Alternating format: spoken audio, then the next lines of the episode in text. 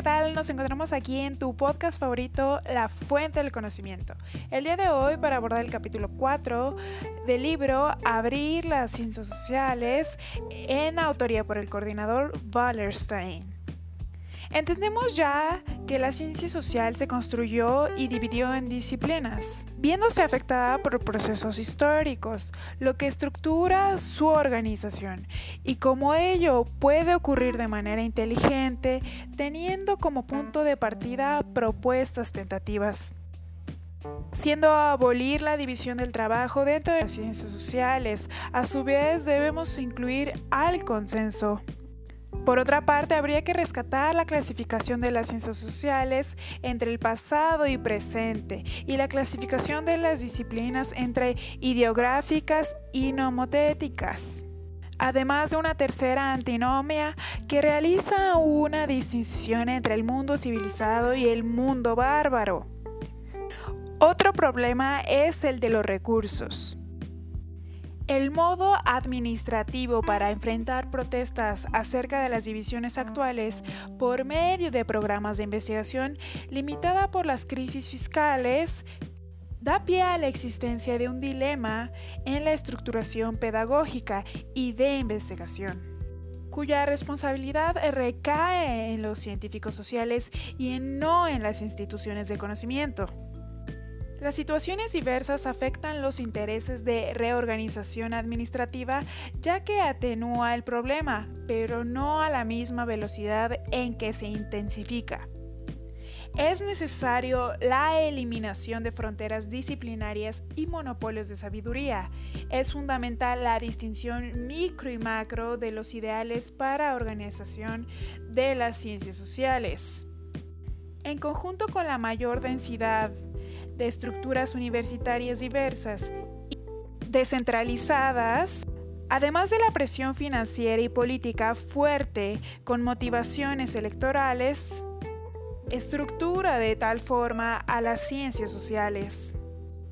Otro punto clave es la vinculación de la comunidad europea por medio de programas de intercambio que estimula proyectos de investigación paneuropeos, dando respuesta a planteamientos entre universalismo y particularismo. Por medio de métodos de investigación abiertos, dando como consecuencia el legado de fuente de ideas para funcionarios gubernamentales. Un claro ejemplo de estructura de investigación y docencia es Flaxo, que no tiene implantada categorías de conocimiento tradicional, uniendo las ciencias sociales y las naturales. La postura actual cuestiona el surgimiento de la estructura rival, creando estructuras de conocimiento de ciencias sociales, siendo la expansión de instituciones dentro de las universidades o aliadas con ellas, que agrupan estudiosos para trabajar en común y por un año en torno a puntos específicos urgentes. Un ejemplo de ello es el modelo de universidad alemana, en el que incluye el cuerpo y alma además de modelos sociológicos y biológicos, además de las utopías, dando un intercambio fructífero otra estructura es el establecimiento de programas de investigación integrados dentro de las estructuras universitarias, cortando transversalmente las líneas tradicionales con objetivos intelectuales concretos y fondos para periodos limitados.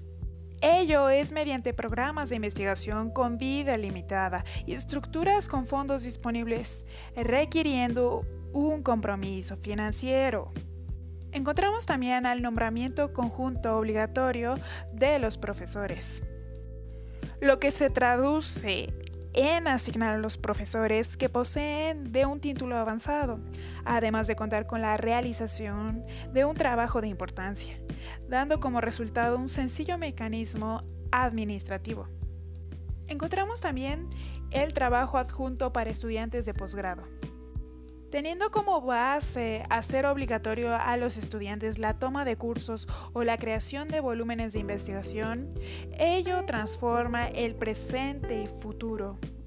En conclusión, es fundamental discutir los problemas subyacentes con claridad, abiertamente, de forma inteligente y urgente.